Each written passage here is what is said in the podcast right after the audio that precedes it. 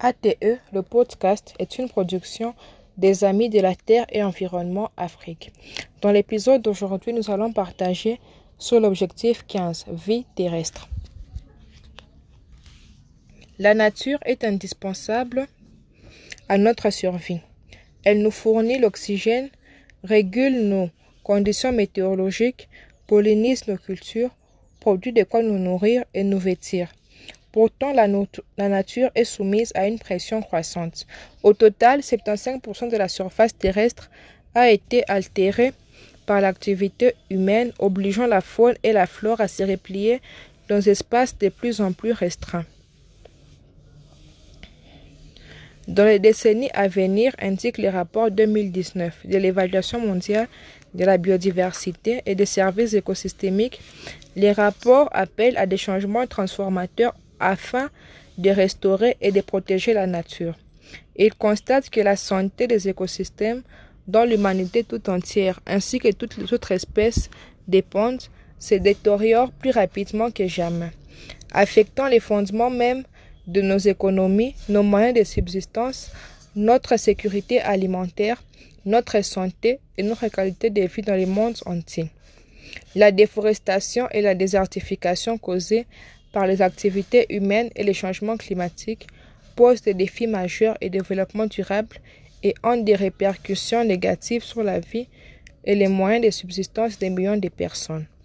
Les forêts sont d'une importance vitale pour le maintien de la vie sur la Terre et jouent un rôle majeur dans la lutte contre les changements climatiques. En outre, la santé de notre planète constitue également un facteur important dans l'apparition des zoonoses, c'est-à-dire des maladies qui se transmettent de l'homme, l'animal à l'homme et vice-versa.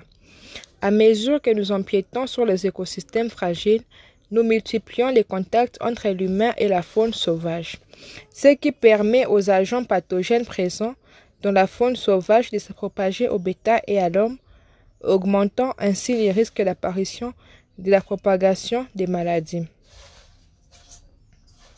En 2016, le programme des Nations Unies pour l'environnement a signalé que l'augmentation des épidémies de zoonoses dans le monde constituait un sujet de préoccupation, plus particulièrement des études soulignent que 75% de toutes les maladies infectieuses émergentes chez l'être humain sont des zoonoses et que ces zoonoses sont étroitement liées à la santé des écosystèmes. À ce jour, la pandémie de Covid-19 représente l'avertissement le plus sérieux lancé par la planète enjoignant l'humanité à changer de camp. Environ 1,6 milliard de personnes, dont environ 70 millions de cultures autochtones, dépendent des forêts pour assurer leur subsistance. Entre 2010 et 2015, le monde a perdu 3,3 millions d'hectares de zones forestières. Les femmes rurales en situation de pauvreté dépendent notamment des ressources collectives et sont particulièrement touchées par cette perte. La perte des terres arables serait de 30 à 35 fois plus rapide que les rythmes historiques. En raison de la sécheresse et de la désertification, 12 millions d'hectares sont perdus chaque année 23 hectares par minute. En un an, 20 millions de tonnes de céréales auraient pu être cultivées. Le braconnage et trafic illicite d'espèces sauvages continuent de contrecarrer les efforts de conservation avec près de 7000 espèces d'animaux et de plantes faisant l'objet d'un commerce illicite impliquant 120 pays. Plus de 80% de l'alimentation des êtres humains est assurée par des plantes. Trois cultures céréalières, riz, maïs et blé, représentent 60% caloriques.